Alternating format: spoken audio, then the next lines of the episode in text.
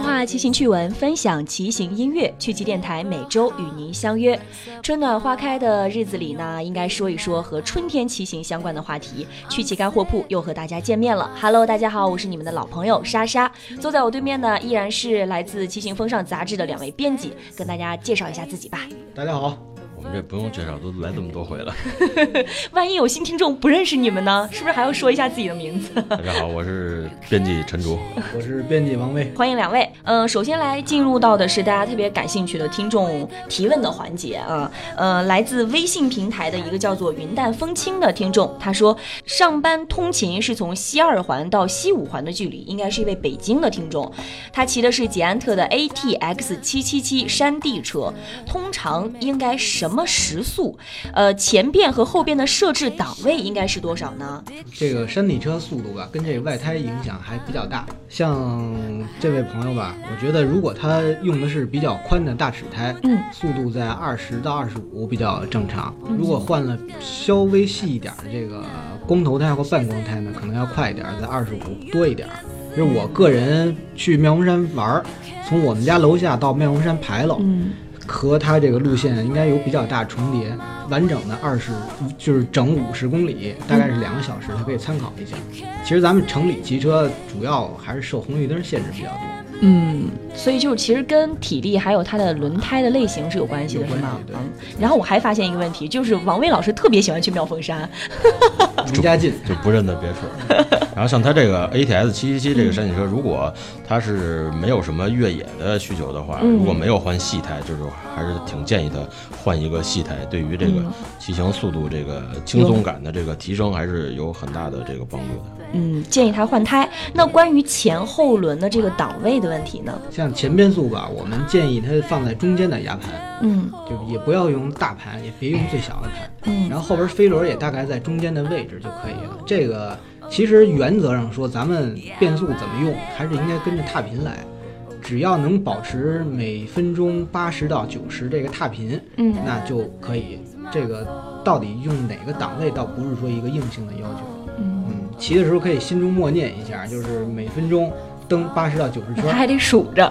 那这个必须得有这个过程。嗯嗯。有有很多车友他比较喜欢用那个最大的那个四十四 T 的四十四齿的那个大盘，嗯，但其实那样就是觉得用大盘好像蹬的比较快似的。但其实大腿的用力有点有点太大，因为一般山地车的专业选手，他除了比较大的下坡的时候，一般也是不会用到最大的那个大压盘的。所以说，用建议他用这个中间一般是三十四或者三十二 T 的那个中盘，这样就是比较比较合适。经常用大盘对咱们修身效果也不好，容易练成一双铁腿。就是您上一期说的那种大肌肉、大硬块的那种，是吧？想线条修长，还是要踏频高一点。嗯。好，这是这位听众的提问。那下一位听众的提问，我觉得应该是陈竹老师来回答比较合适，因为他问的问题啊，都跟折叠车有关的。嗯，这一位听众的名字叫做季成军，他问的问题是：折叠后最小的折叠车是这个单词怎么念 ？Brompton 也叫小布，一般是习惯这么叫。自行车的型号吗？对，一个一个著名的英国的自行车品牌。然后他问折叠车最小的折叠车是刚刚您说的这个，还是大行的四幺二？然后。骑行者的四幺二和风行四幺二和大行的四幺二是什么关系？还有好多问题，是否前两者的性能会更好呢？折叠自行车的车把和前轮总是不能够彻底的垂直，这是折叠的原因呢，还是是折叠自行车的通病？哦，这位朋友一下问了好些，慢慢一个一个说啊，这个。因为他现他说这个是折叠后最小，嗯，折叠后最小，其实如果是按照整个的体积来看，还是这个四幺二比较小。因为折叠方式的问题，它会有一些，比如坐管或者哪车把是稍微有点支支棱着，嗯，然后但是小布折起来它是特别整的，算是一个。类似的一个一个一个方块，嗯，看着比较整。因为从轮径上来说，小布的这个轮径会远远大于四幺二，它比它大好些。所以说折叠起来如果按纯粹的这个绝对值的这个体积，肯定还是这个四幺二比较小。嗯然后再说说它后边这个，像这骑行者和风行的四幺二，可以说是咱这边比较自主的品牌，国产牌子是吗它的嗯原型还是大行的这个四幺二。我可以说它是山寨大行的吗？也也不是说，嗯也也不能说是山寨，它有嗯对它有很多的地方，根据这个大行的四幺二，它做了好多的改进。嗯尤其像我们以前改车的时候，四幺二最大的问题就是齿感，就是说它后边的那那个飞轮的那个齿片，它是一个齿儿嘛，和前面的牙盘，由于它用的是一般是用的单速车的链条，然后如果这两个对的不是特别正，它你骑的时候会有一定的迟感。嗯，这个问题在可能一直到现在的大行四幺二可能都没有没有改进是？没有完全的解决，它嗯比最早还是有一些改进，但是它没有完全的解决。但是这我们这些像骑行者四幺二和分行四幺二，基本上就是完全杜绝了这个问题，它在模仿的基础上有了一定的改进，提高。然后嗯它同时还有。我们我们讲那个 C to C，就是、嗯就是脑袋到前面车把的这个距离特别短，嗯然后有有好多身高比较高的人就骑不了。然后它有现在有些新出的这种四幺二，它的这个轴距就比较长，嗯个儿稍微高点儿，你骑着它也不会太窝着。所以它后面这个问题，他说是否前两者的性能更好？我是不是可以理解成，其实骑行者和风行的性能嗯性能确实是确实是更好一些的，嗯，而且价格可能也比大行的四幺二可能稍微便宜一些。因为是属于自主品牌，对，因为大行的四幺二，嗯你如果你去买，你得是去街上的这种专卖店，嗯它就会经营的成本肯定就会比这些网络销售的可可能会高一点。嗯而且现在这像这种自主的这种四幺二，它有很多的，比如牙盘和链条，还有车把，它已经是。已经是可以按照当年说，就是已经改装过的了。嗯像尤其它的头管儿，就是直接变成一体头管儿，这个它这个整体的性能和刚性就会比这个原配的会高很多。嗯这车体整体的配件儿的这个档次也高很多。这个那就从购买的角度来说的话，其实像风行啊、骑行者这种自主的国产品牌，它的性价比是要比大行要高的。对对对，嗯确实是。好，那它后面的这个问题说，折叠自行车的车把和前轮总是不能够彻底的垂直，这是什么问题呢？这个应该也不是什么大问题，嗯因为像头管儿，像刚才说的那个分体头管儿，嗯分体头管儿它在里边儿在管儿的内部会有一个螺丝，然后这个螺丝来卡头管儿的那个内管儿，也就是上管儿，那个上管儿上面有一个棱儿，然后这个棱儿和这个螺丝如果没有对正，比如说你卡的一个什么位置，它这个就垂直不了，然后你再给它锁死，它就不垂直了。这其实这个应该还是挺好解决的，就是在固定头管的那块儿稍微的去看一下它具体卡在什么位置。听您的这个意思，应该是说他自己设定没有弄好，是折不，并不是说这是所有折叠自行车的通病。对，不是不是，嗯，好，这是这一位听众的提问啊。其实关于折叠自行车，他问了很多的问题，但是我想有一部分可以放在一期单独的节目里面来跟他解决，呃，就不在这一期节目当中过多的跟他来说了。如果还有什么不明白的，可以继续跟我们互动。嗯、那下一个听众呢，呃，其实是上上期节目获奖的一个听众，他说非常开心，昨天晚上终于收到了柜台赠送的英特麦歌骑行腰包，这个腰包很贴心，有专设的耳机线的插插孔，包带的插口呢质量也非常的好，不用担心断裂，包的材料手感也非常好。如果我想多买几个送给骑友，应该在哪儿可以买得到呢？大约多少钱一个呢？大家直接在淘宝上搜索店铺，就搜英特麦歌户外音箱就可以了，里面包括这个给大家送出的这个骑行腰包，还有一期给大家送过这个他们的骑行音箱，在里面都可以买得到。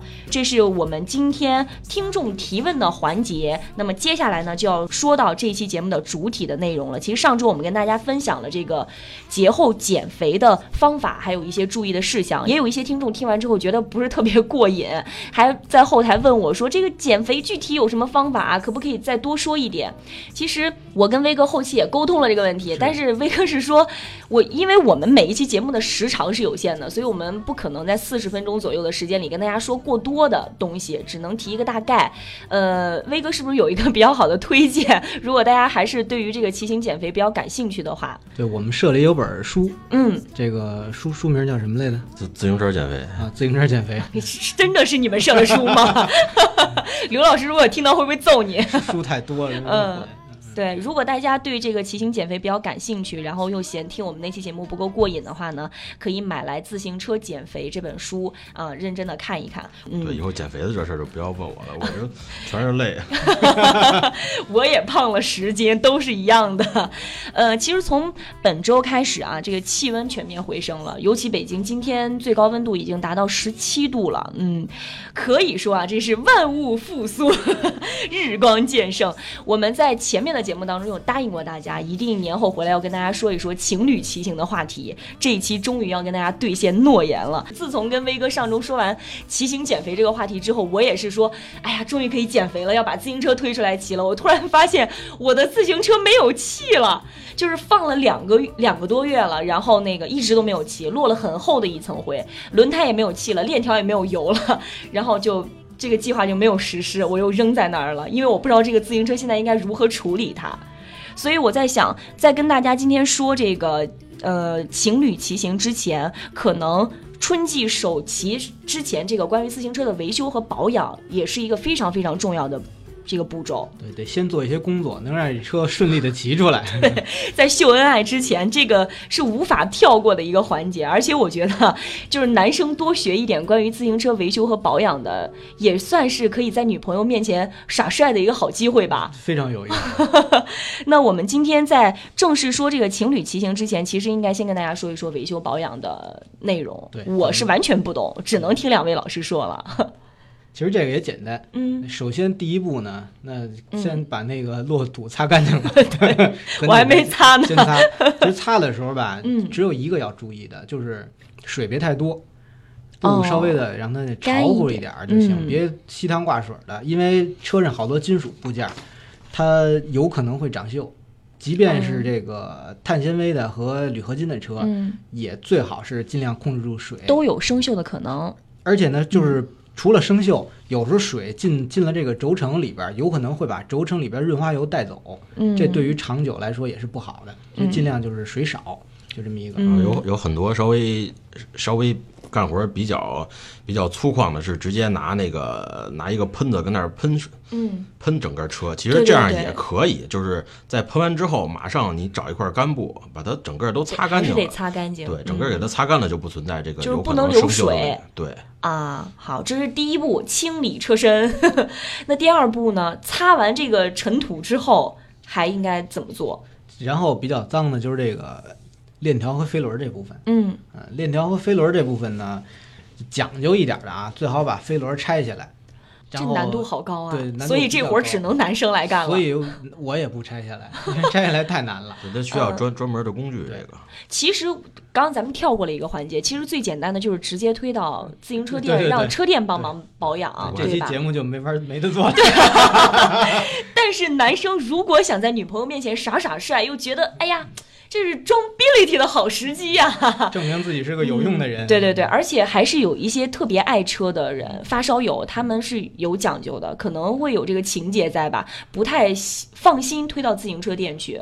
有的人是喜欢自己来，那这还是动手的嘛还还是爱干活。是吧？或者是比较闲。你这这咱这节目还有的做吗？还能做吗？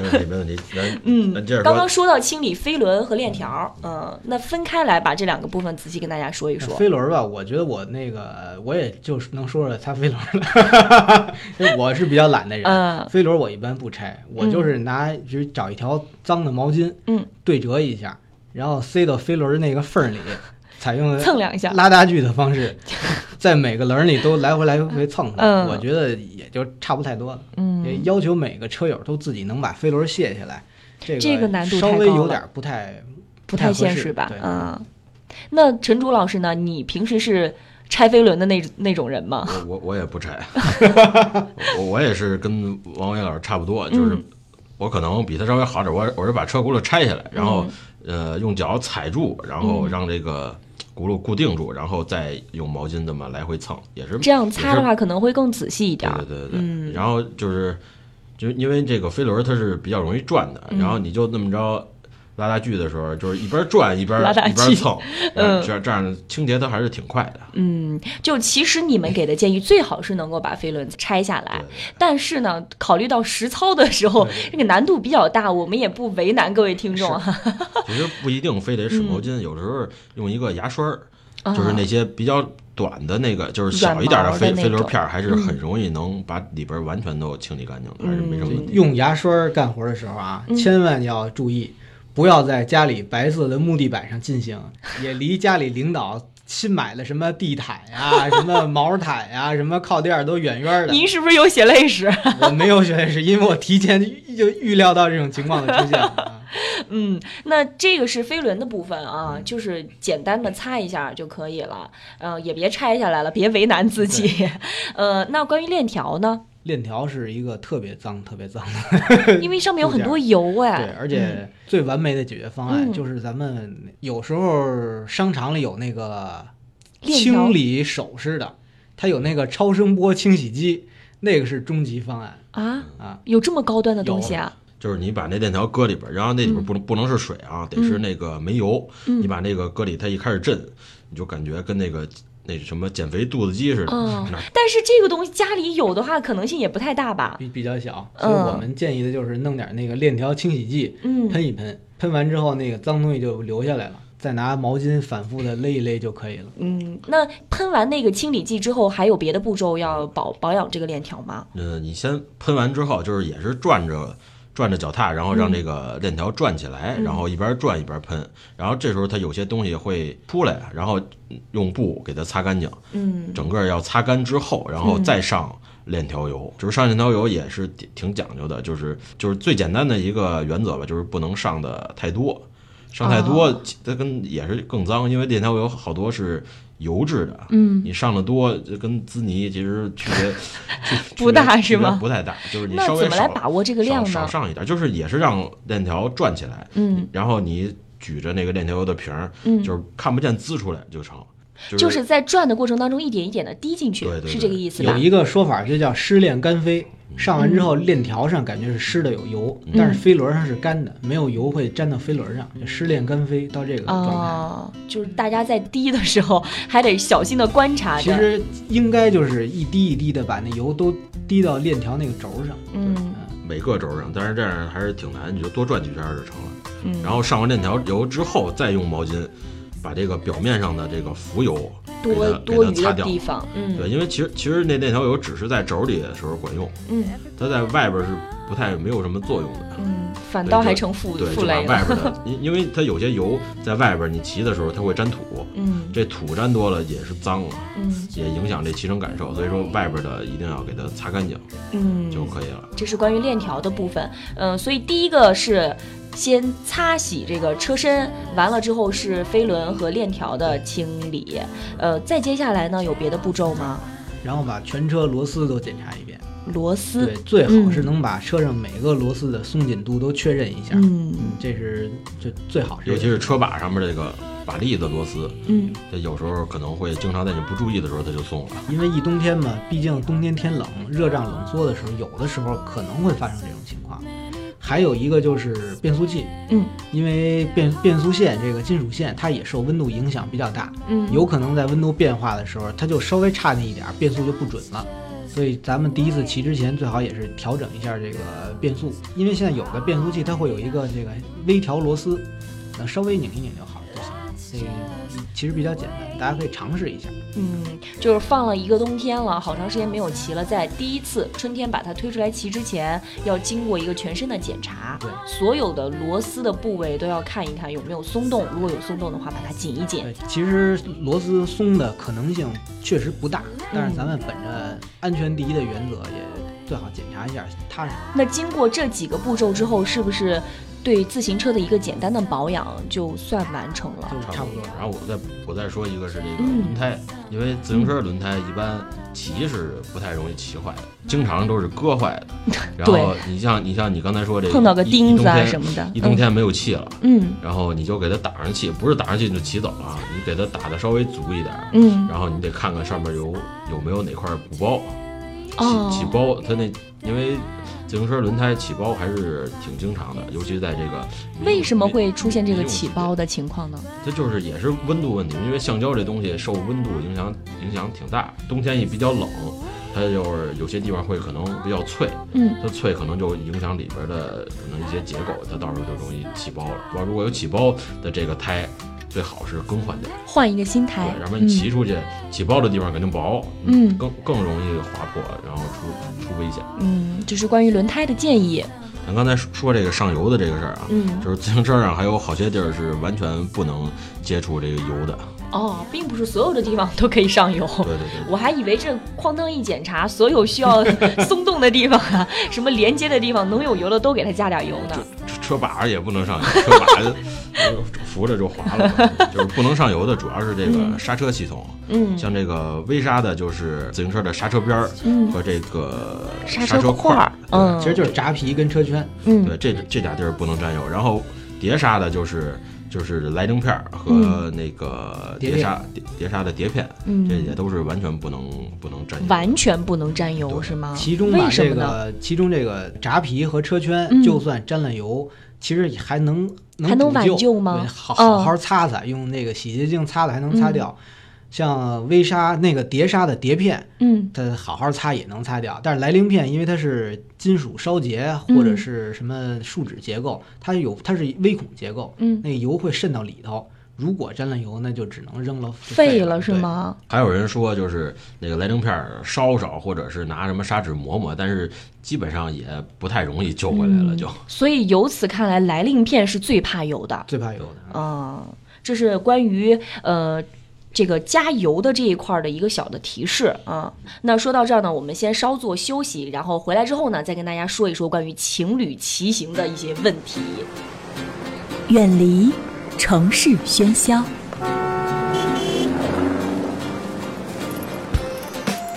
戴上头盔，骑上单车，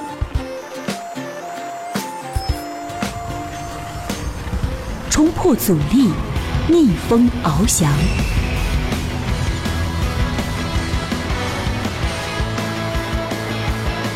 话骑行趣闻，分享骑行音乐。趣骑电台与您相约。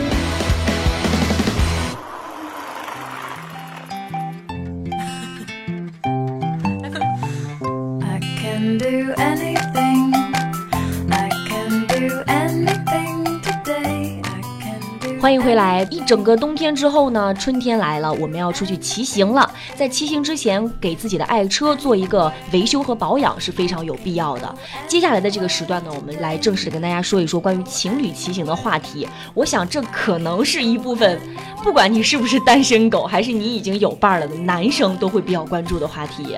在准备这期节目之前，我在想啊，这个情侣骑行其实和我们平常的团队骑行，或者说单人的骑行，它的差别其实就在于多了一个人，而多的这个人呢，刚好是你喜欢的人，其他的好像没有太多的差别。这个事儿吧，可大可小。嗯嗯，我们家领导是确实骑车的，啊所以，我觉得我还是挺有切身体会的啊。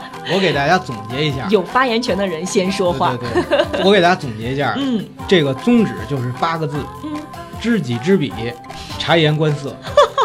我也给大家解释一下啊嗯，知己知彼，首先您得知道自己家的领导，或者是嗯您仰慕这个这这个这位对象啊，女神。女神，女神，体能状况如何嗯，到底能经历什么样的嗯。波折，一切前提都在于女神她愿意骑车，她喜欢骑车，对他吧？如果不是很愿意，嗯。咱得诱惑她，让她愿意，对吧？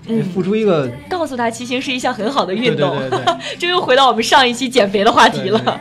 所以您得知道他的这个身体状况怎么样，嗯到底给他安排一个什么样的路线，他是能行的。比较合适的。然后这是知己，嗯知彼就是知道您要骑这路线到底是什么情况，嗯不能给人带一个不好的道儿。比如说这一路上暴土扬长，嗯，都尘土，大货车一辆一辆过，那完了，这就你们俩离说拜拜也就不远就不远了。哎，要不然这一都是小商小贩，嗯哎，这都没有一条好道儿，那也不行。要不然就是什么大上坡，嗯，男的骑都费劲，一到那儿想推车，三公里腿抽筋儿了，对吧？这种情况还真不是没出。这几种情况您是不是都遇到过？反正我和周围的朋友们吧，嗯多多少少总结下来也确实是有。嗯比如我们一位很好的朋友，嗯带他女朋友骑车，嗯，那个咱去妙峰山吧，带着就去。又是妙峰山，那第一回去，那那就是半半截儿就哭了。都没到半截儿就推车了。嗯对，所以这就是知己知彼。问题是，他推一辆车还不行，他还得替女神推着车，一个人推俩。就那真的是把车扔这儿就走了，爱谁谁不管了，女神就急了，车扔这儿不要了，真的能到那个情况。嗯所以这个一定得得得是嗯了解自己家领导的情况，也嗯了解路线的情况。嗯，知己知彼。平常逛街可能劲儿大着呢，但是那不一样。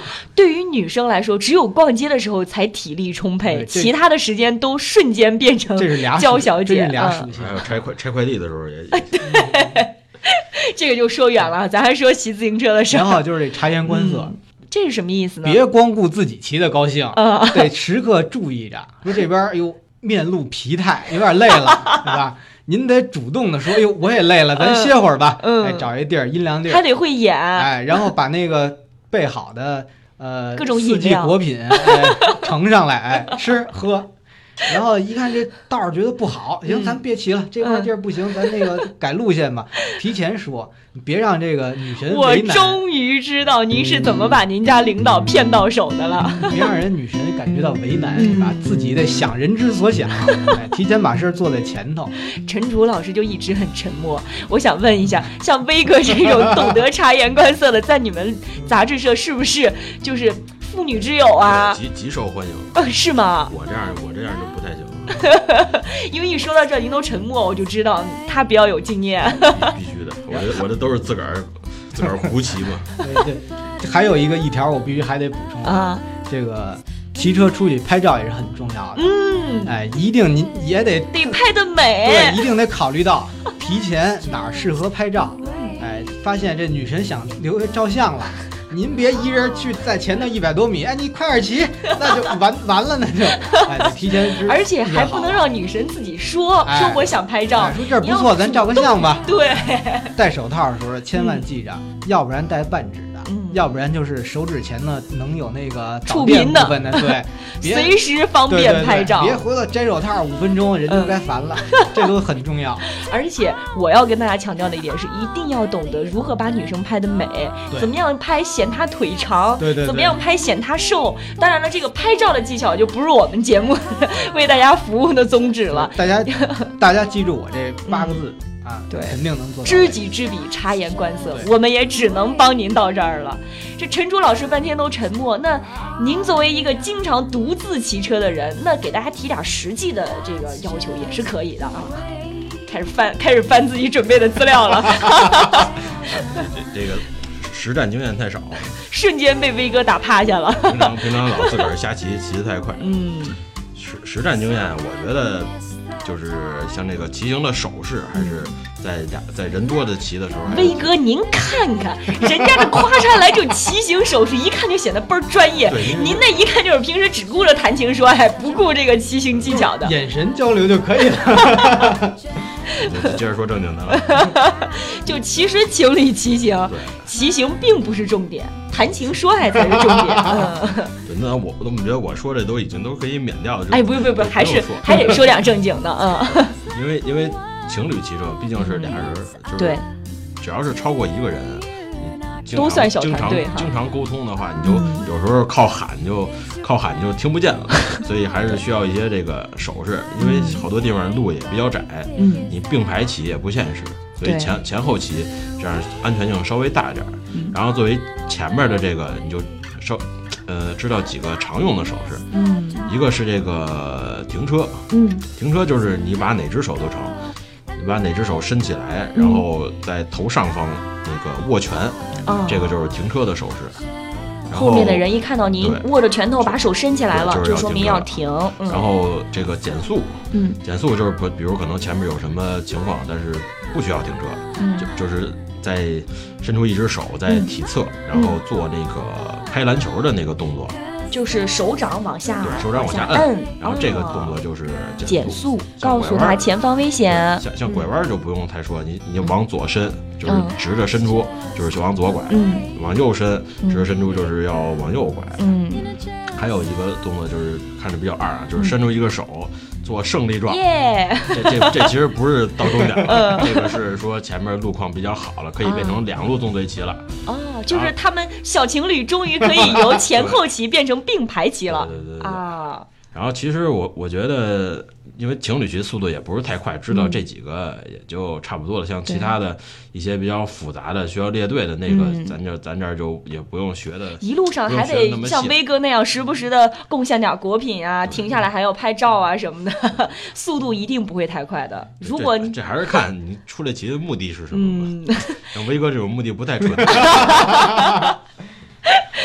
但是我要说一句公道话，如果是站在情侣骑行的角度，虽然陈柱老师说的这些是很有用的，基本上呢 也派不上太多的用场。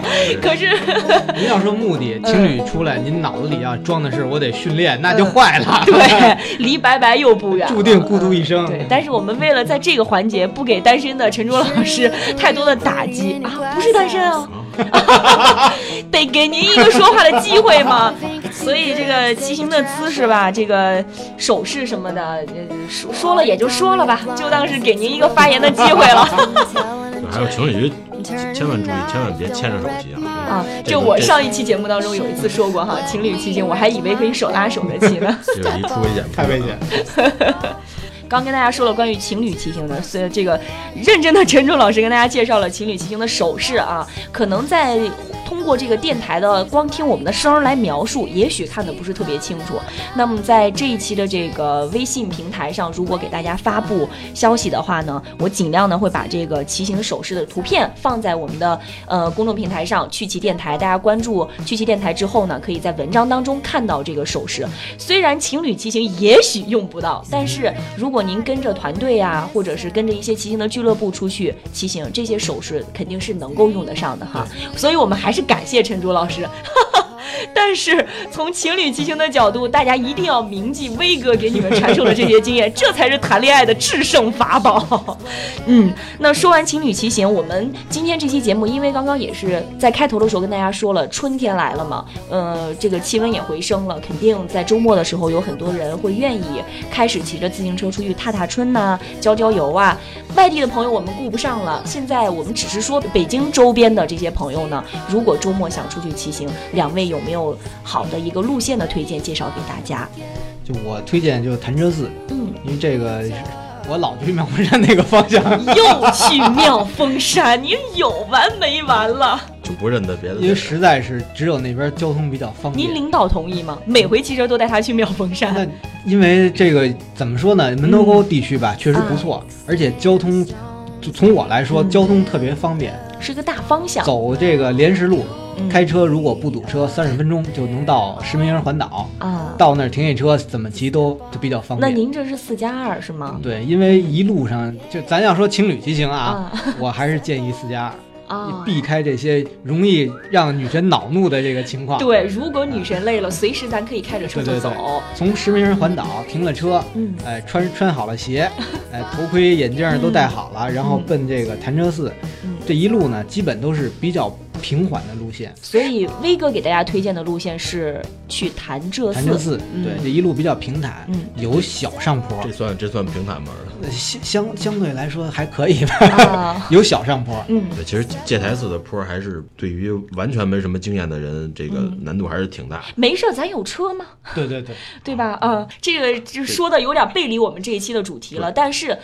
我们因为说情侣骑行，我们给大家推荐的是，如果条件允许的情况下，带着女朋友骑车，尽可能是做到四加二，对吧？对啊，当然，关于四加二，还我们也答应大家要专门做做一期节目的啊。我们现在也算是给大家埋了一个小小的伏笔，心机电台 又开始了啊。就是如果您能满足这个条件，呃，后面我们还会专门说四加二，您到时候再听。如果满足不了的话，但是这是威哥给大家推荐的路线。嗯，就是潭柘寺是一个比较好的去处，对我也确实去过那儿，风景还是不错的。这个潭柘寺戒台寺吧，像嗯。陈老师刚才说的，确实是也是我们心中一个痛，就是说它不是真正的平路。有但是坡是吗？但是北京周边要想找一个真正的平路，嗯。其实还是挺痛苦的，嗯，全是山。比较难，对是吧？都是山路，对因为一旦出了郊区，对。我们开车也能看到，很明显就全是山路。这一条线呢有坡，但是是属于那种吧，不是用不着累得像狗一样，嗯也能上去的这种坡度，嗯我觉得还是能行，而且它主要是路线不长，啊。呃，咬咬牙就到了，然后上去之后还算有点成就感。刚刚您说的这个是，呃，如果可以实现四加二，但如果说咱还回到单纯骑行的角度啊，从城里出发，那我们就从北京中心天安门开始。如果他从天安门开始出发到潭柘寺，这个来回的距离是有多远？单程大概是四十五公里，就是你住的稍微远点儿，全程也很难超过一百公里。嗯还行哈照着上一期，呃，威哥的这个建议说，每周末来一次长距离的骑行，在百公里左右，这个距离是合适的。这回家之后一上秤，会觉得这一天太值了。嗯，这这是在中午不吃饭的情况下。如果女神骑不动了，你就用这个来诱惑她，说你你记着啊，今天骑完这一趟，晚上回去上秤，绝对你会觉得有收获。在潭潭柘寺附近吃饭也是很方便的，因为那块儿有一个潭柘寺镇，嗯。那块儿的居住的人还是挺多的，有附近有好多的农家院、小饭馆，吃吃的还有好多那我我我最喜欢，这就说到自个儿又说到吃啊，我最喜欢那块儿有好些拌拌野菜，嗯，在这个市市区的这些饭馆可能还真是吃不纯天然的哈。对，什么木木兰芽呀，什么花椒叶儿啊，这些还都是挺好吃的。所以您的体重为什么是现在这个样子？明白了吗？又又又又所以为什么您是单身？明白了吗？没事儿，多跟威哥取取经。这刚刚说到了是去潭柘寺，还有没有别的要跟大家就是呃强调的需要注意的地方？去潭柘寺的这条线啊，咱刚刚才前面说的都是这四加二，其实全程骑到潭柘寺也是挺轻松的，因为你要比如按咱按刚才算的，从天安门出发，一路走长安街，长安街的路况除了红灯，那是非常优秀的，路也比较平，也比较宽，然后这么从从长安街一直走到五环，嗯，五环完了要上五环吗？不，突然想跟大家唱一曲《五环之歌》。比比四环多一环，然后从五环那块儿，然后就上到这个莲石路，嗯，要没多远就到了石门环岛，从石门环岛开始就就是开始上坡了。那一段上坡就是王伟老师老说那个是没坡，但其实那坡还是挺大的，那个坡度大概也得有百分之四到五吧。这这是什么概念？就是你像我这个体力，也也基本上得用到比较大的那个飞轮尺上才能骑得动。这这个其实难度还是有一些的。然后你这么骑，一直骑大概五公里，就可以到这个戒台寺的这个牌子那块儿有有特别多的车友在那块儿歇着，因为就是前面这一段全是坡，嗯，这一段坡一直有四五公里，那么骑上来还是挺累的。大部分那块儿也有卖水的，如果有那个有什么想许个愿进个戒台寺里边，也都是也也还是挺好的。所以您的建议是骑到了戒台寺，其实是中途一个非常好的休息的点。对，在那块儿休息，然后门口也有卖水的，嗯，也是一个很好的补给点。而且有很多人只骑到戒台寺，哦因为过了戒台寺之后就没有什么没有什么坡了，没有什么坡了。哦，后边的坡就很小，有些为了锻炼，就是短时间的一上午就完事儿的，就骑到戒台寺就歇了，就不再往后骑了。这其实也是给大家一个提醒。如果说觉得骑到潭柘寺太远，带着女朋友很累的话，其实到戒台寺也还可以。对对对但是是同一条路。是同一条路，嗯就是戒台寺过了之后就是潭柘寺，因为这一直是这个幺零八国道，嗯，幺零八国道，然后你过了戒台寺之后，先是比较长的一块下坡，就等于是把刚才爬的那个坡都、都放回去了，嗯，把那个都使完了，累的累的劲儿都可以放松到放松了。潭柘寺镇了，啊。然后潭柘寺镇再再继续向前骑，也就一两公里就到对。潭柘寺了。嗯，但整体来说，这条线路的难度不算大的哈，算很小的，适合情侣骑行来。嗯，我认为可以。那如果陈竹老师刚刚说说他总觉得这一条路还有点坡儿，嗯，呃，那您有一个更好的路线推荐，就是难度比这还小的吗？有有一个也是北京的一个骑行训练的一个圣地，就是十三陵。哦因为十三陵水库是一个挺大的一片水面，然后它绕着水库有一条路，非常、哦非常非常好，然后几乎没有坡吧。按照潭柘寺戒台寺比起来，它就是没有坡。就难度更小了。对，它那一圈儿大概是十几公里。嗯，不不过这不如果要是也从天安门出发的话，到十三陵的距离是不是比潭柘寺近要要要远得多。啊？要远啊！对，就是这其实这条路线纠结的就是它更适合这个这四加二出行，哦，因因为十三陵在北京的北边，如果你如果是开车去的话，要走京藏高速，嗯，但是如果全程骑的话，骑车走京藏高速的辅路是一个特别特别痛苦的事情。比较危险是吗？也就能能分手的路线。嗯，为什么呀？因为路边的小商小贩，嗯然后这个辅路这堵车，哦还有这摩摩的逆行还是比较严重有有危险有哈的。路段得骑到那个路边小树林里，嗯，再从小树林里绕一圈回到辅路上，小树林儿小树林儿不是也更适合谈恋爱吗？绝对不适合。不那个适合啊，黄土枯树，没有美景欣赏是吗？但啊是如果真是能四加二到这个十三陵水库的旁边，然后到那儿之后再把车卸下来开始骑，这条路线还是非常完美的。嗯，因为汽车也很少在那块儿，尤尤其是十三陵水库到夏天有很多练习铁三的朋友，在十三陵先去早上起来先去游泳，十三陵水库游泳，嗯完了之后。呃，上午再继续在水库边上骑个那么两三圈儿，嗯，它那一圈的距离好像是十几公里吧，十公里多点儿，十公里多点儿。其实对女孩来说，骑行十公里还可以，还可以是能够接受的程度，肯定没问题嗯相当接受对，所以两位老师给大家推荐的适合情侣初期骑行，呃，就是一个是潭柘寺，一个是十三陵。其实嗯心里真正想跟大家说的，还是延庆。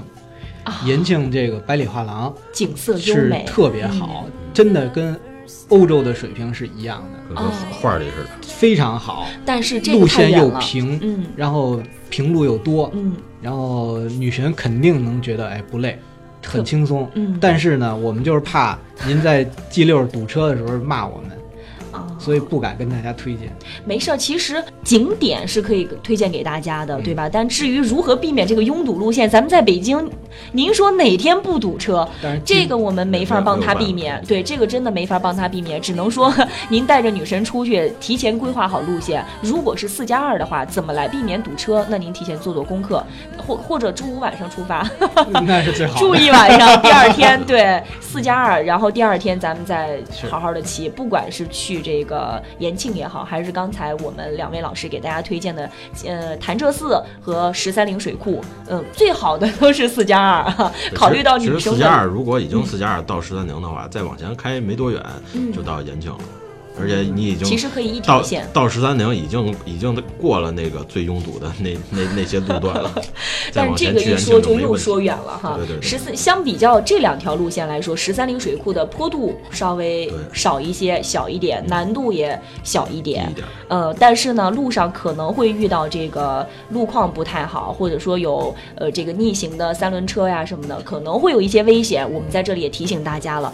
在骑行的过程当中要注意这些可能会产生危险的因素。呃，那今天的节目大概我们就说到这儿。其实每一期节目都是只想说半个小时，但是说着说着又说的特别多。但是每次临结束的时候，还是觉得有很多没有跟大家聊到。嗯、大家也是现在有很多听众给我们留言，就是说每一期节目听着都觉得不过瘾，听完了觉得意犹未尽。但是如果大家有觉得听的不够过瘾的地方，或者说还想让我们补充什么，都欢迎大家给我们的微信公众账号留言，然后我们在以后的节目当中再不断的给大家补充啊，这样这个节目才能走得长久嘛。要不然每一期都说的这么完全，以后我们说什么呢？细细水长流嘛。对对对对对。然后呢，这一期的节目呢，我们依然是有礼物送给大家的啊。呃，这个礼物是什么呢？这个礼物是威哥和陈竹老师送给大家的，就是他们的杂志啊，《骑行风尚》的杂志。因为以前跟大家也介绍过两位老师的工作，嗯，这一次的这个礼物呢，能够直观的让大家 见证到两位老师的工作成果，翻一翻他们的笔名，不知道大家还能不能记住啊？威哥再介绍一遍。啊，这不提了，有点小尴尬，真的不说吗？真不不用。好嘞，没事我再的节目有啊，大家听之前的节目就行。翻回去听一听，听听他们的笔名分别是什么，然后翻一翻这期杂志，看看他们的。这个文笔到底怎么样？但是说到这个互动的问题呢，刚刚在节目当中也是反复跟大家强调了，就是自行车的这个来令片最害怕的物质是什么？您只要认真听节目，其实一定能答对，对吧？只要您把正确的答案发送到我们的微信公众账号“旭奇电台”，我们就会随机的抽取六名幸运听众，送出这个威哥和陈竹老师的工作成果《骑行风尚》的杂志一本儿。嗯，也别光等着我们奖品，没事多买点球。你这杂志看看也还是挺好。对对对，大家先看一看这个杂志，觉得到底怎么样？其实确实是在骑行圈里，这个《骑行风尚》杂志是非常非常有发言权的啊，呃，一定会对热爱骑行的您有所帮助。春天就要来了，第一次骑行您已经开始了吗？啊、准备去哪里呢？不管怎么样，只要您想骑车、爱骑车，那就趁着现在这个好天气，去尽情的拥抱春天的美景吧。趣骑电台的莎莎和两位老师呢，永远都是大家骑行的好伙伴。今天的这期节目就到这里，跟大家说再见啦，拜拜。拜拜。我要踩着你的脚丫子，轻轻地跳舞被你疼爱的样子一幕又一幕进一步是征服退一步是守